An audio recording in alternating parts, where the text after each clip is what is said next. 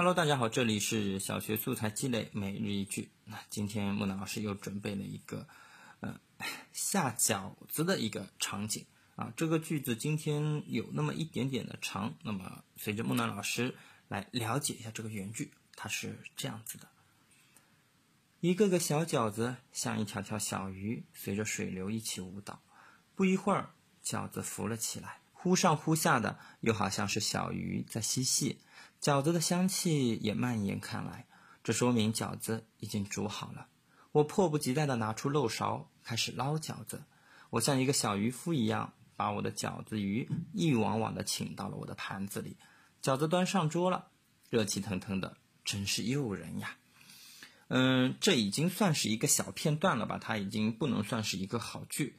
那么，因为它有点长。但是我们也可以去写一下，三年级的孩子写这么一个片段的话，嗯，也没有那么难啊，应该花一点时间还是能够写出跟他差不多的这个小片段的啊。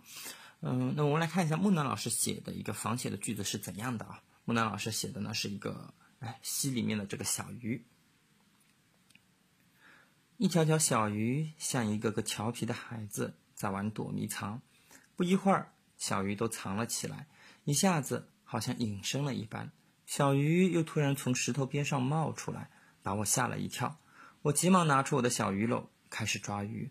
我像警察一样，用鱼篓做了我的武器，来追踪它们。终于抓到了，活蹦乱跳的，真是开心啊！好了，木南老师已经完成了我的仿写了。那么今天的这个节目呢，暂时先告一段落。